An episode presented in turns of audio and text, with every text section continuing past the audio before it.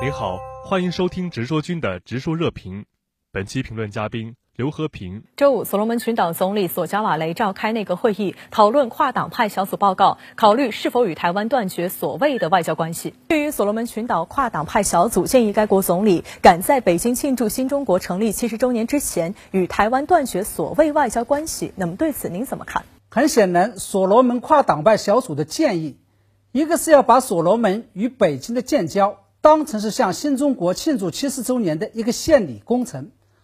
二是想在中所建交问题上快刀斩乱麻，以免夜长梦多。因为最近一段时间以来，不仅所罗门国内反对跟台湾当局断绝正式关系的声音仍然非常大，而且更为关键的是，来自美国的压力也在增大。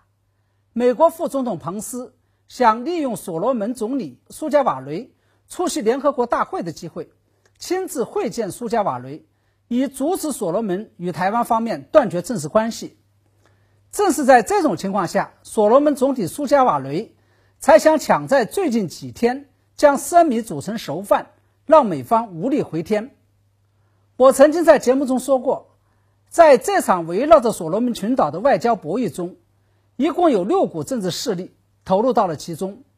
除了所国国内的两派政治势力以及两岸之外。美国与澳大利亚也加入到了战局当中来，